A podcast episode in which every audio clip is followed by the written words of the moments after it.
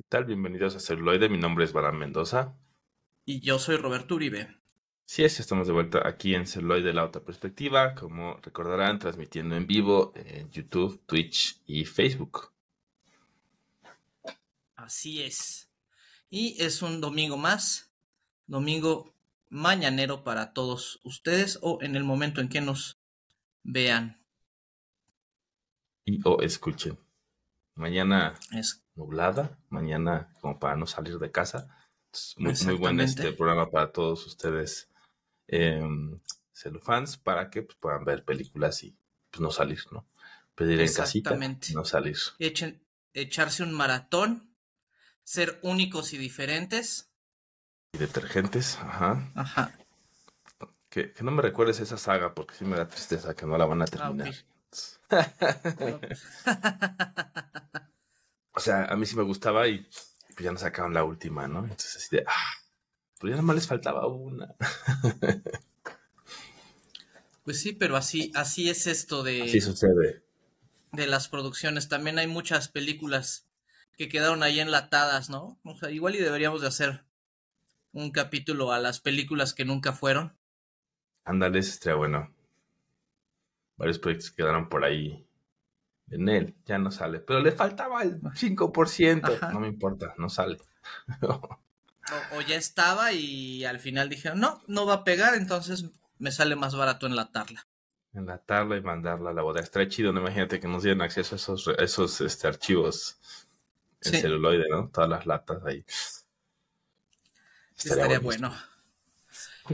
Y pues bueno, hablando de, latas y de este tipo de cosas, pues bueno, eh, sigue sin haber mucha este, información, puesto que la huelga de, actores no ha terminado aún, por lo visto no han llegado a un buen acuerdo. Y de las noticias, pues Tom Hanks ha tomado la iniciativa y ha hecho las primeras demandas contra compañías que manejan inteligencia artificial. Pues sí, ¿no? Es, creo que es la, la batalla principal. Eh, y creo que es buena estrategia eh, en el sentido de que, al menos en Estados Unidos, pues puede generar un eh, precedente, ¿no? Un precedente legal, vaya. Entonces creo que sí es una buena estrategia. Porque al final, pues, dices, bueno, pero ¿por qué tanto alboroto, no? Pero pues sí, hablando de 15 o 20 años, pues igual a todo el mundo se le olvida. Si no existe un precedente legal, pues, hay un montón de cosas que o sea, puede, ser peligroso. Yo lo pienso también, por ejemplo, en el tema de, eh, de las otras inteligencias artificiales como Dalí y el famoso Mid Journey, ¿no? Que de repente tú le puedes decir, pues dame un dibujo en el estilo de tal, ¿no? Y pues a esa persona no le paga ni un peso porque, y él creó un estilo, o sea, esa persona generó, creó un estilo propio que ahora pues, simplemente puedes imitar. Entonces ahí, ahí también hay una, hay una discusión importante en el sentido de protección de derechos de autor que si también lo pensamos es la industria del cine, eh, del entretenimiento audiovisual, siempre ha tenido esta, esta, esta batalla, pero muy dispareja ahora, ¿no? Es decir, tú no puedes copiar eh, contenido, tú no puedes descargar contenido, porque, ay, sí, estás infringiendo derechos de autor, ¿no? Pero el derecho de autor de la productora. Pero, ¿qué pasa con la... Con, el, derecho de autor del, del, creador. De los creadores, exacto. Entonces ahí es donde dices, ah, Ajá, entonces mientras no tengan el poder de reclamar, pues entonces no deberían tener el derecho. Y es como, a ver, espérame, los derechos son derechos y son inalienables, ¿no? Si tú creaste algo y tienes un estilo, pues también eso debe ser respetado, ¿no? Entonces, ahí hay, eh, es una discusión importante, ciertamente, creo yo. Sí, es una discusión importante, pero fíjate, como diseñador también existe, por ejemplo, una cuestión con la tipografía, ¿no? O cuestiones que tienen que ver directamente con los lenguajes o los tipos de lenguajes. ¿no? Por ejemplo, tú no puedes, este, reclamar los derechos de autor de una tipografía, ¿no? Porque tiene que ver directamente con la manera en la que nos expresamos y dejamos testimonio de, de lo que hacemos. Entonces, lo más que puedes llegar a hacer es donarle al autor. Y de hecho, también esto pasa mucho con varios artistas, ¿no? Entonces, eh, sí pueden tener el registro de su obra como tal, pero al, ser expuestos o a, tener que ver con una cuestión de imagen, excepto que sea muy descarado el, plagio, es muy difícil que realmente un creador gráfico pueda defender su trabajo. ¿No? Porque yo, por ejemplo, también como ilustrador puedo imitar el estilo de algún este otro artista. Sí, claro, y entonces empieza como el tema de este, pues también un poco el eh, como el remix, por así decirlo, ¿no? Por ahí había hace unos años un video de todos un remix, ¿no? De cómo pues tomamos de todos lados, incluso lo que se ha discutido mucho tiempo de, de Tarantino, de cualquier otro director, pues toman referencias de otros autores, ¿no? Y en qué momento se puede volver plagio, pues cuando es demasiado, o sea, es muy, muy, muy similar, ¿no? Mientras solo sea como una referencia y cambies el 80%, pues va, ¿no? Pero cuando es el 80% es igual, pues y nada más cambias el 20%, pues ahí empieza el plagio. Pero, pero acá el tema es de, pues sí, ¿no? Esta parte de, de que alimentas, eh, o sea, también que, que vaya, eh, como dices, tú lo puedes hacer, ¿no? Tú puedes hacer una ilustración, un dibujo, un, un, contenido que se parezca o en el estilo de alguien más, ciertamente. Pero pues ahí directamente el artista te puede decir a ti, ¿no? A lo mejor puede iniciar algo, te puede decir, bueno, nada más ponme, pues que dice, usaste mi estilo, algo así, ¿no? El tema de, de, sí, las es que toman, exacto, dame crédito, ¿no? Y para eso también existen todo este tipo de licencias de Creative Commons y lo que quieras, donde pues, también este, te dice, ¿no? Puedes usarla, puedes usarla sin fines de comerciales, como todo eso ya existe. Pero ¿qué pasa cuando las compañías de inteligencia artificial llegan? Pues que literal escanean todo el internet, ¿no? Entonces ahí es, no le preguntan a nadie, o sea, ahí agarran y es, entreno mi inteligencia artificial y sus modelos con toda la información del, internet que, pueda ser accesible. Y pues ahí es donde dices, a ver, espérame tantito, ¿no? Ni siquiera me estás reconociendo, ni siquiera me estás preguntando.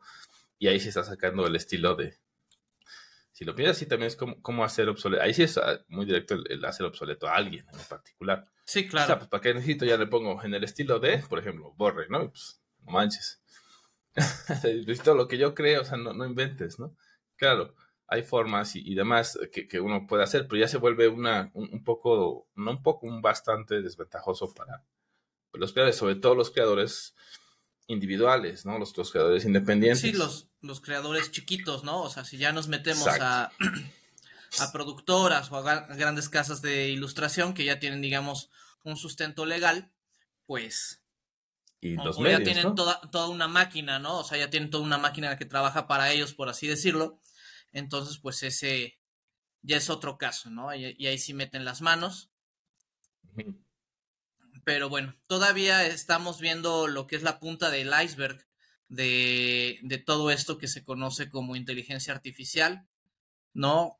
Como ahora lo vimos la semana pasada, que, que ya la restringieron y que se tiene que informar si se va a ocupar inteligencia artificial o no al momento de escribir algún guion y cuestiones literarias, pues veamos cómo va evolucionando esto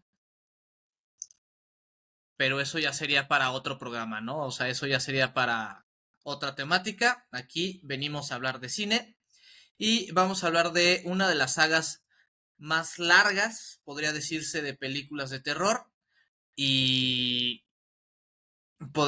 también podría decirse de las más manoseadas, ¿no? sí, que, campechaneadas, ¿no? Justo estaba yo, o sea, porque en mi caso, pues vi, la original, ¿no? La, la del 78. Y luego me perdí un tiempo y de repente que si la de H20 y ahorita que estábamos haciendo el ejercicio, pues quería verlas y así de, espérate, pero aquí no sale Jamie Lee Curtis, ¿qué pasó ahí? No, esa parte fue para mí como, ¿qué pasó ahí? Entonces como que empecé a, buscar y vi todas las casas y dije, no inventes eso. O sea, ¿qué pasó? Yo literal parpadeé y salieron un charro de películas de Halloween, ¿no? De Michael sí, pues sí, y, y, y, y, todo tiene que ver justamente con quién tiene los derechos del personaje y qué quiere hacer con ah. ella, ¿no? Ahora todo ¿Qué quiere hacer con él? Sí es. Bueno, pues esto como se dan cuenta es el inicio del mes del terror, ¿no? Entonces, Ajá, creo que fue muy buen preámbulo muy buen preámbulo que hayamos hablado de The Witch primero y ahora nos vamos con Halloween, ¿no? Esta saga de eh, Michael Myers, ¿no? Que es uno de los es correcto. personajes más, más este, icónicos. Sí. Y parodiados. Y parodiados, por supuesto. Creo que eh, pues sí, empezar tal vez por la primera, ¿no? Empezar por el inicio. Sí. Comencemos por el principio, ¿no? Sí, ¿no? Y pues bueno, aquí en el 78 tenemos que Michael Myers era un niño eh, en 1963, ¿no? Que de seis años, que disfrutaba su noche muy divertida de payaso y que lamentablemente apuñala a su hermana y al novio, ¿no? Entonces ahí se supone que existe. Que nunca nos explican muy bien de, dónde sale, ¿no? O sea, y justo el resto de las películas van tratando de... De, justificar el porqué de, la maldad. Ajá, porque pues en este caso es como en muchos momentos eh, los psicólogos que lo, lo atienden, ¿no? Porque pues a este, pues, obviamente pasa este evento trágico, ¿no? Donde pues, ya, ya de ahí es, abre con, eh, con el con el tema de slasher, ¿no? Es decir, niño de seis años eh, acuchilla a su hermana que justamente está en paños menores porque acaba de tener sexo con su novio, ¿no? Entonces ya tenemos a los adolescentes teniendo este sexo o tratando de tenerlo. Y premarital. Que los, no, o sea, premarital, eh, eh, este, todo este asunto que ya habíamos hablado en otras ocasiones de, que son parte de los tropos de, de los slasher movies, ¿no? de la, hormona todo lo que da, ¿no? Están buscando hacerlo, obviamente escondidas, obviamente eh, prenupcial y todo esto, entonces, pero pues es un niño, entonces es donde ya dices, ah, hijo, ¿no? O sea, pues ok, lo mandan a un, pues, em, ¿cómo se llama? Clínica, pues, ¿no? Psiquiátrica. Sí. Y le asignan a un doctor y después de ahí ya cuando creo que cumple los 18, bueno, lo mandan como a la prisión eh, juvenil en algún momento, al, al psiquiátrico, ¿no? A un hospital psiquiátrico y después empieza su venganza. Su venganza. Pero lo curioso es que en todos estos, eh, todas las películas, sí, también es parte de, la temática de, este, de esta saga, que el psicólogo, el psiquiatra que, que, lo atiende, siempre le dice a alguien, ¿no? Es que él... Él es pura maldad. Él es pura maldad, intenté, o sea, intenté todo, ¿no? Llevo X, o sea, X es el número que ustedes quieran, dependiendo la, la película que veamos, ¿no? Pueden ser 6 años, 15, 20, 30. Hablar con él, entender, ver justo, ¿no? De dónde viene esta psicopatía, esta sed de sangre. Y no hay nada, porque uno no habla, ¿no? Es nunca ha hablado. No habla. no, nunca ha hablado. Y dos, cuando lo ves a los ojos, solo ves maldad. O sea, no hay conciencia humana, no hay nada, solo es. No, o sea, pura maldad ya de ahí pues, te, te ponen la vara. Una fuerza de la naturaleza. Te ponen la vara súper alta, ¿no? Y que además, pues bueno, vamos viendo que, que también su, su temática, pues es las adolescentes en específico. Las, ¿no? Adolescentes en específico. Y a los demás que mata es un tanto como pues porque le estorban, o se le ponen enfrente, ¿no? O sea, tratan de impedirle su objetivo, entonces... O sea, tiene su objetivo y entonces él tiene que deshacerse de estos este, baches, por así decirlo, en el camino para llegar a su objetivo. Y aquí tenemos a nuestra protagonista, que es esta Laurie. Sí, es Laurie, que pues, obviamente interpretada y iniciando, según yo, la carrera cinematográfica de Jamie Lee Curtis en el 78, ¿no? Es su primer rol. Que pues es una adolescente que va a la escuela y que hasta eso, pues ella es como un, entre comillas, nerd, ¿no? Este, porque realmente pues estudia, ¿no? Y que cuida a los vecinos, a los hijos de los vecinos para ganarse un dinero y ahorrar. Y no le gusta tanto la fiesta. Tiene sus amigas que son un tanto más, más fiesteras, ¿no? Pero, pues bueno, se escapa Myers y empieza a hacer este famoso acechamiento, ¿no? Donde eh, sale de entre las sombras y se ve con este pues, muy distintivo traje gris de... Este overall ajá, que puedes confundir entre que sea de mecánico o que sea de, ¿no? Sí. De alguna otra profesión. Y este, o trabajo.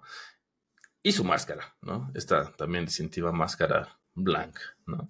Entre las sombras acechando y en cuanto crees verlo, pues desaparece, ¿no? Desaparece y también tenemos esta icónica música que después es ocupada, parodiada y remasterizada del ¿no? Que, nos empieza a meter eh, en este sentido de tensión, ¿no? Ahí creo que es uno de los más grandes logros de la de la saga como tal. Sí. Sí, este, también este tin, tin, tin, tin, tin, tin, ¿no? Sí, sí ya te empieza a poner los pelos de punta de, o sea, sabemos que algo está pasando. o cuando él sale, es como, ¿qué va a hacer, no? Ahora quién va a matar. Al principio no sabes, ¿no? Si es la primera vez que la ves, ¿no? Pero ya cuando te familiarizas con él es como, esto, no va, esto no va a terminar bien, ¿no?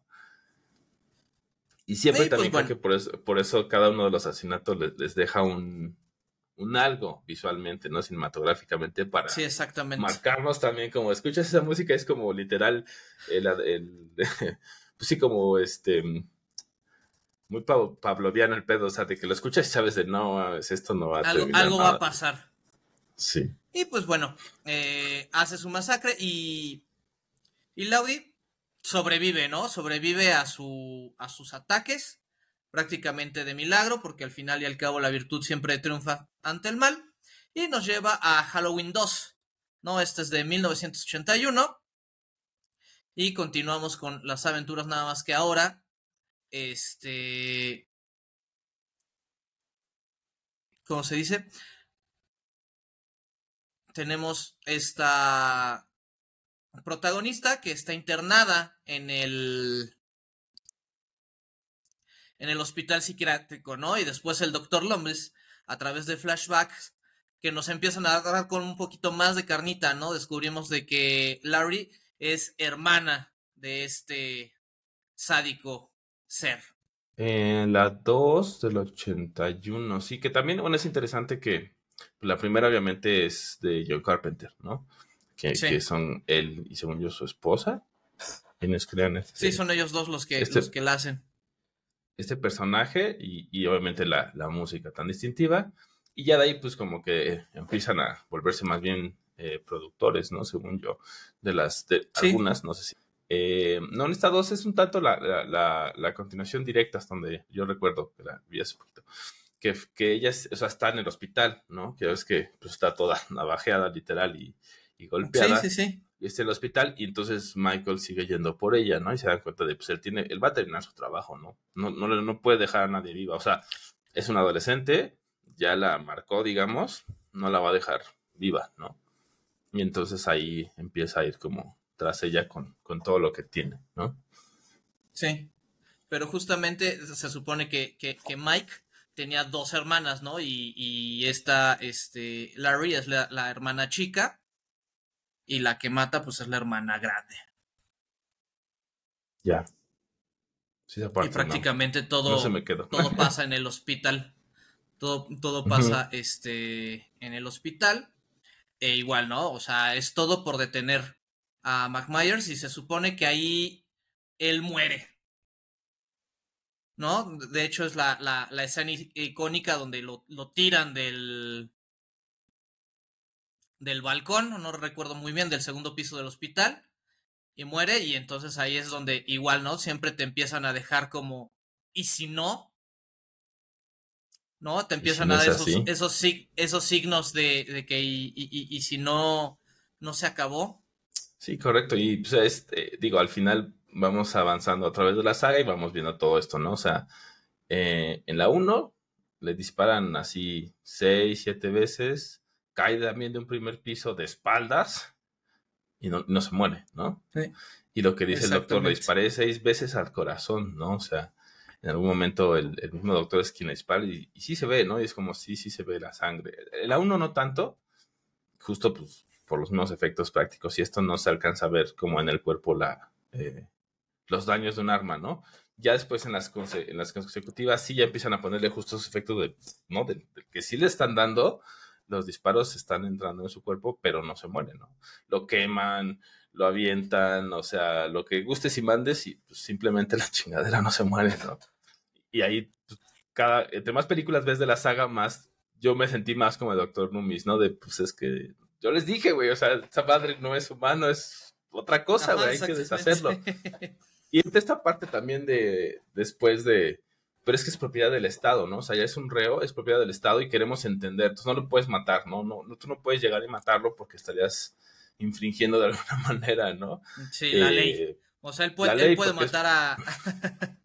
a todo un pueblo sin pedos, ¿no? O sea, masacrarlos de diversas formas espantosas y, horribles, pero tú a él no, porque entonces, sobre todo como agente de la ley, ¿no? Que es lo que le dice a los policías, porque obviamente alguien en defensa propia pudiera hacer, que justo es lo que hace, empieza a hacer Lauri, ¿no? Pero bueno, antes de, irnos tan adelante, ¿no? Eh, pues la, eh, la, la 3, sigue una 3, ¿no? Sí. sí, la 3, que de hecho ni sale Mike Myers, ni sale el doctor, ¿no? Entonces aquí es, aquí es donde la, la, franquicia empieza como a distorsionarse bastante, porque aquí se supone que es como el mal que, que anda, ¿no? De hecho, yo no la, yo no la metería dentro de la, de la saga como tal, porque rompe todo lo que habían intentado hacer.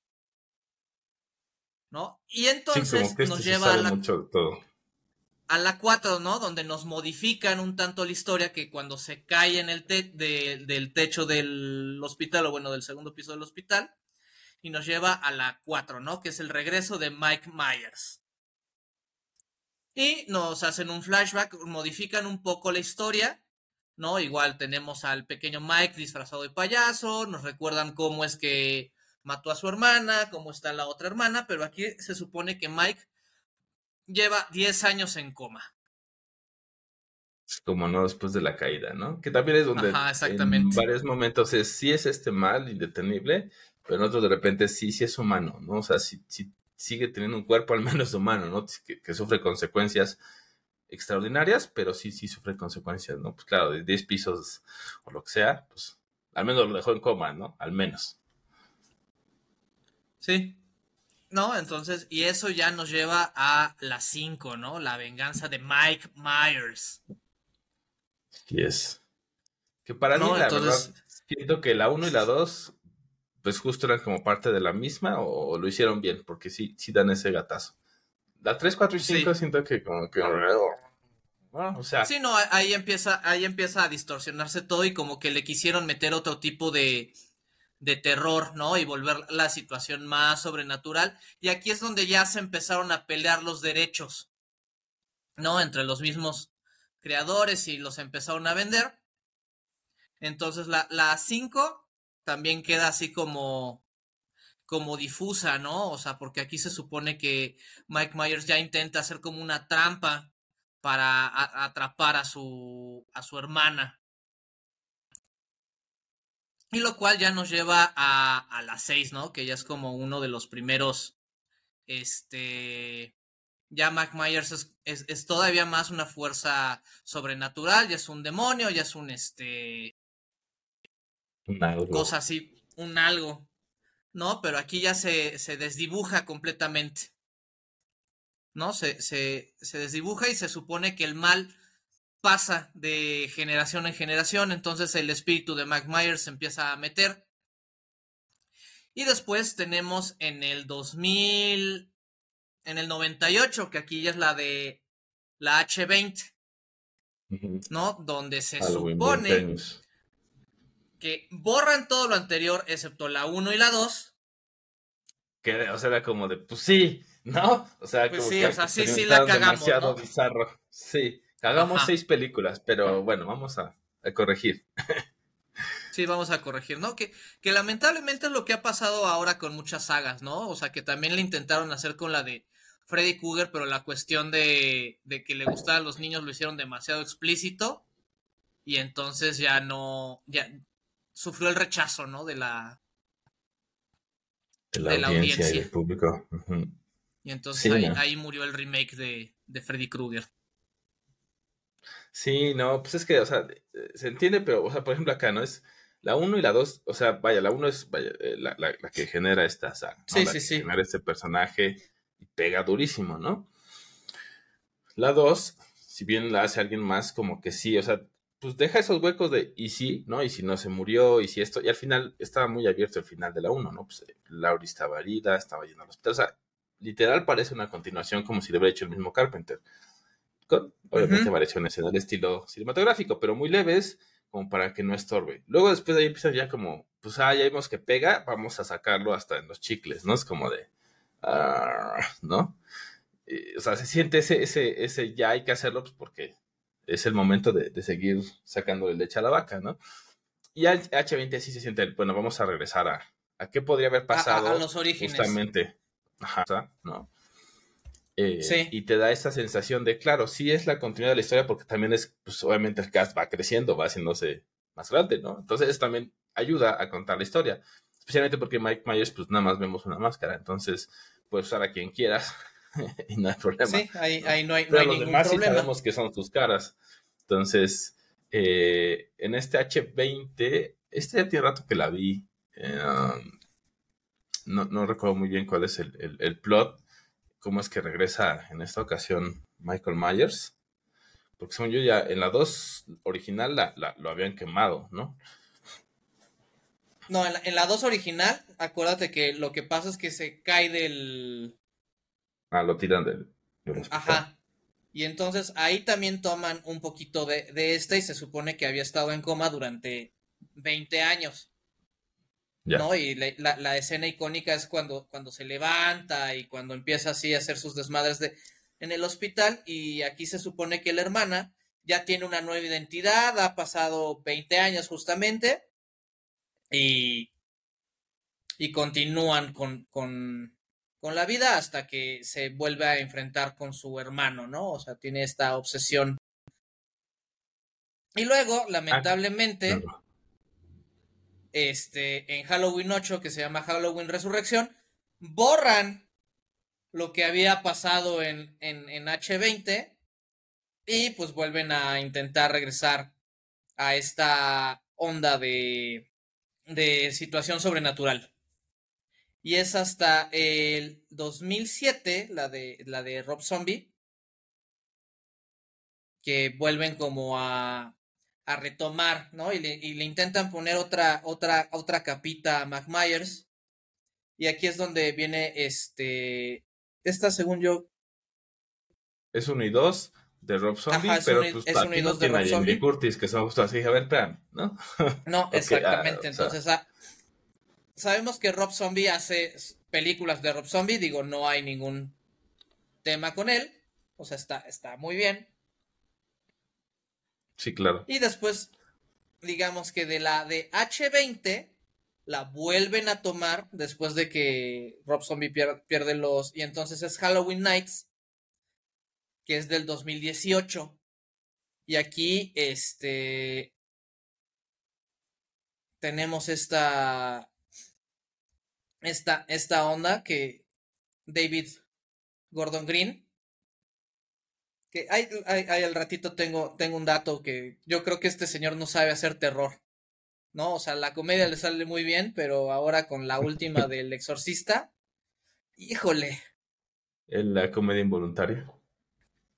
Sí, sí, sí. Bueno, esta a mí sí me gustó, la de Halloween de 2018, ¿no? O sea, creo que. Sí, sí, sí. esta está buena. Justamente la 1, la 2, el H20, y entonces ya sigue esta porque son 40 años después, ¿no? Exactamente. Y este, está en esta prisión donde medio lo vemos, ¿no? Y, y tiene como estos momentos que te dejan ver, o sea, sigue siendo humano, aunque está muy, o sea, está muy loco, ¿no? O sea, tal vez nunca tuvo un, o sea, no, no tiene un compás moral, obviamente no tiene nada de ética, o sea, pero sigue siendo este, una persona, ¿no? Eh, y una persona que obviamente da miedo, ¿no? Porque incluso cuando está en el hospital psiquiátrico, que están en estos cuadritos, ¿no? Encadenados, y se acercan estos eh, reporteros de podcast este, y le enseña la máscara, o sea, es como se siente la tensión porque todos los demás eh, eh, reclusos pues también, ¿no? Como que están así como, ah, como que sienten esta, que podemos equiparar, por ejemplo, a cuando en cualquier película de Drácula, pues se acerca Drácula y las, las bestias o los animales u otros locos, pues empiezan a, perder la cabeza, alterar. Saben que es que es una, como dice, una fuerza de naturaleza, es una, es una persona, contenido de una persona, entonces, este tipo de cosas también generan mucho, le generan mucho al personaje, ¿no?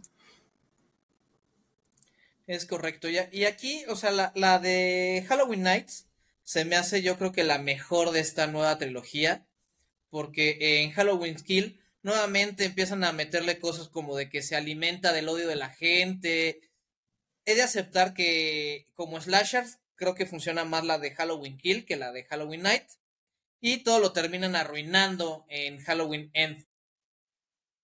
Ya no, alcanzó Halloween End justamente. Y dije, a ver cómo acaba. Pero ya no, ya no me dio tiempo. Son no, no, te pierdes de, nada, como que se quiere pasar el legado de, de, de, Mike Myers. Ajá. ¿No? Porque ya, ya, ya, ves que en la, en la de Halloween Kills matan a una de las, de las nietas. Ajá, matan, bueno, sí, matan a la hija y se queda este, la nieta. La nieta. Pues la nieta tiene un novio que es, es buleado, es ta, ta, y entonces empieza como a, Michael, enséñame a matar. ¿No? se ah, empieza a acercar de, de, cierta manera, tiene que, y entonces se vuelve como su, su second y le empieza a llevar gente que, que lo buleaba para que la para que lo mate McMyers y después es así como le roba la máscara y, y, muy, muy desdibujada, ¿no? O sea, como que se desdibuja todo lo que estaba construyendo, parecería como si iba por una línea, la vio un productor y dijo, esto no va a gustar, métele una araña gigante, así parece. Ese tipo de cosas raras sabemos que pasan. Es que no, necesita un pupilo, sí, güey, pero se supone que es el, mal personificado y que no le hace nada, nada, o sea, que la, sí, donde sí, me gusta justo la dimensión humana es en la de Halloween de 2018 porque este, esa parte donde el, no me acuerdo si es el mismo doctor Loomis o ya es otro, no me acuerdo, que le dice, ¿no? Este, cuando atrapa a Michael, ¿no? Que ves que está por ahí inconsciente, que también es como poco anticlimático, ¿no? O sea, puede resolver un, un, fuego, dos fuegos, tres fuegos, 20 pisos, pero la camioneta lo, lo noquea, ¿no? Pero bueno, por argumento, así sucede, lo mete a la camioneta y entonces le empieza a decir a justamente la nieta, ¿no? Allison, es que él también ya empieza a sentir eh, miedo, ¿no? O sea, tiene esta, esta, este conflicto entre ser la presa ante Laurie y el ser el depredador ante los demás, o incluso ante ella. O sea, es como, sí, sí puedo con ella, pero de repente es como, pues no la he matado en un rato, ¿no? o sea, ya ella es la que años. más ha sobrevivido. en 40 años. Y no, es, y no es porque no lo haya intentado, sino pues el único que, que sí es hoy, ¿no? Entonces, eso se me hizo muy interesante jugar con esa parte, ¿no? Porque aunque nunca vemos las expresiones, nunca obviamente lo escuchamos a Michael Myers, pero sí es, es muy plausible porque no la ha matado al final del día y así que ahí es el testimonio de tienes un, un, límite, no hay un límite o hay alguien que, que, te pudo sobrevivir, ¿no? Sí, o, alguien pues, que, que, se transforma en tu contraparte, ¿no? O sea, es, es, es la presa inalcanzable. Exactamente, ¿no? La, la, horma del zapato, como se dice coloquialmente. Y pues bueno, que, que, que, Halloween Ends, como que digan, no, pues no, ahora tráemelas tú, pues también es un poco como, a ver, espérate, pero sí, él siempre era justamente así indetenible, ¿no? Esa era como su característica de, no importa que la avientes, sí, lo vas a retrasar dos segundos, pero va a seguir avanzando, ¿no? A menos de que hagas algo más, pues como que le siento que le resta. A pesar de, digo, no, no la he visto la de Halloween Ends, pero pues ya con esa premisa ya me, y, pues al final, este termina, ¿no? O sea, termina este matando, matándolo, ¿no? O sea, por fin cumple y se, se libra de esta maldición eh, en una situación anticlimática, ¿no? Entonces, ese es el problema que yo veo con David Gordon. ¿Por qué? Porque ahora él es el, encargado que se estrenó esta semana de dirigir la del exorcista, ¿no? Otra franquicia muy exitosa que, que en retrospectiva la, la 2 y la 3 del exorcista no son tan malas. en comparativa. en comparativa. ¿no? Y, y, tenemos esta, esta película que te va metiendo como en la tensión, o sea, eso es lo, grandioso de, de, la primera, ¿no? Que te genera toda esta atmósfera de tensión, ¿no? Y que sí sabes de que te, el, el, padre se va a enfrentar a algo sobrenatural, pues aquí parece que se va todo a los jump scares, o sea, como que la mitad de la película intentan meterte en la, en la, en la trama, o sea, generar esta atmósfera, y de repente le dan un, un giro completamente y se transforma en todo un jumpscare. Entonces, si, si quieres ir así como a quedar bien con la novia o algo así, pero parece ser como un montón de, de TikToks pegados, o sea que nada más es como escenita, brinco, escenita, brinco, escenita, brinco, lo cual te termina pues, desdibujando, digamos, toda la, la, esencia del exorcista. Muy predecible, ¿no? los jumpscares funcionan, ¿no? Pero pues es justamente usados de manera correcta. Eh, obviamente hay la fórmula de sé que iba a pasar, pasa un mi jumpscare, ¿no? De, de, chiste y luego ya viene el de veras, ¿no? Ajá, el, eh, remate. Ajá, de ay, ¿no? Y entonces, pero pues sí, si todo el tiempo es también incluso la mente, pues es como, no manches, ya, ya espérate, ¿no? Es que mal, porque Halloween Ends creo que yo, yo, justo me esperaba como esta, esta conclusión épica de toda la saga de, eh, pues a lo mejor se muere Lauri y matando lo que dijo en algún momento, ¿no? Voy a matarlo aunque me cueste la vida, ¿no? A lo mejor se necesita morir él, morir yo para que se muera él también, ¿no? Y eso, o sea, creo que lo desperdiciaron porque ahí estaba, ¿no? Era como, pues sí, o sea, algo sí, claro, pues era, era... que lo redujera a cenizas a ambos y es de, ya, se acabó, ¿no? Exactamente. Pero bueno, a veces este son esos sabores agridulces que tiene el, el que una saga esté cambiando de, propietarios a cada rato. Pues ¿No? Entonces, pues también déjenos saber su opinión, cuál es su película de, de, Halloween favorita. Yo, yo me quedo con la de H20 y la primera, obviamente. Pero pues escríbanos a contacto arroba life Ahí los vamos a escuchar y pues vamos a hacer alguna dinámica en este mes del terror. Así es, yo por mi parte, pues el, es obviamente sí, la 1, porque es la que inició todo, el paso obligado, y la de Halloween de 2018, ¿no? Creo que, que hizo bien, a pesar de todo, hizo bien el, uso de jumps, de jumpscares, eh, meternos un poco en la trama y dejarnos esa sensación de, de intranquilidad, ¿no? Eh, con este personaje, entonces, esas son las dos que yo les diría que pues sí, sí, sí se pueden aventar. Las demás, pues ya bajo su propio riesgo, ¿no? Eh, por ahí, solamente, sobre todo las 3, 4 y 5 y así. Eh, y bueno, las de Ross pues en su propia categoría como un universo alterno, no, no están tampoco nada mal, ¿no? Sí, tomándose sus, sus licencias creativas. Como, pues, Rob Zombie, pues digo, como en su propio universo y muy a la Rob Zombie, si les gusta lo que él hace en términos de terror, como la Casa de los Mil Cuerpos y así, pues dense. Pues pueden, pueden entrar ahí, dense, exacto. Y pues bueno, este, esto ha sido todo, yo creo, en esta ocasión. Así que yo fui la versión disfrazado de payasito de Roberto Uribe. Y yo fui la versión muy paciente de Balán Mendoza. Gracias y hasta la próxima. Bye.